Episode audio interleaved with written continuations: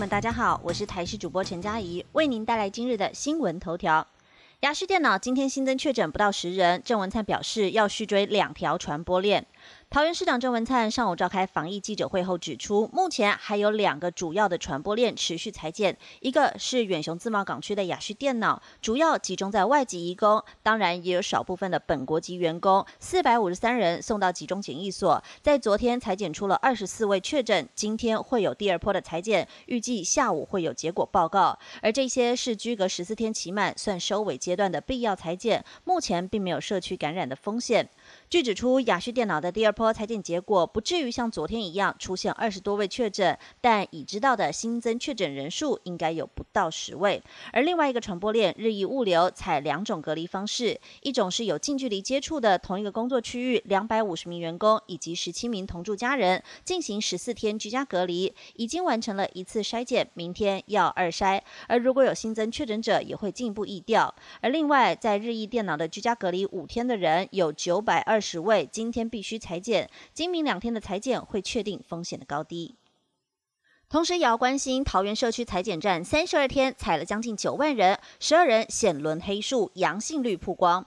桃园疫情尚未趋缓，郑文灿上午除了针对雅旭电脑和日益物流的两条传播链说明现况之外，同时也表示，从一月四号第二波疫情爆发以来，桃园社区筛检站总共裁减了八万九千九百九十三人，其中有一百四十六人阳性确诊，阳性率百分之零点一六，有相当的参考价值。郑文灿也表示，值得注意的是，在社区筛检站成立以来，揪出了十二个，他们是自主裁剪呈阳性，显示出裁剪站仍然有成立的意义，成功揪出了确诊者，避免社区黑数形成隐形传播链，大大降低社区风险。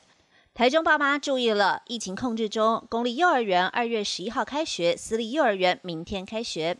针对高雄桃园因为疫情延后幼儿园开学的部分，台中市教育局表示，目前台中疫情尚能控制，考量幼儿无法单独在家以及双薪家庭托育不便等因素，私立及非营利幼儿园按照原定日期二月七号礼拜一开学，而市立幼儿园以及国小妇幼也是原本规划二月十一号将要开学。教育局仍然会紧盯疫情变化，如果有需要会进行机动调整，提醒台中市的爸妈们要多加留意讯息了。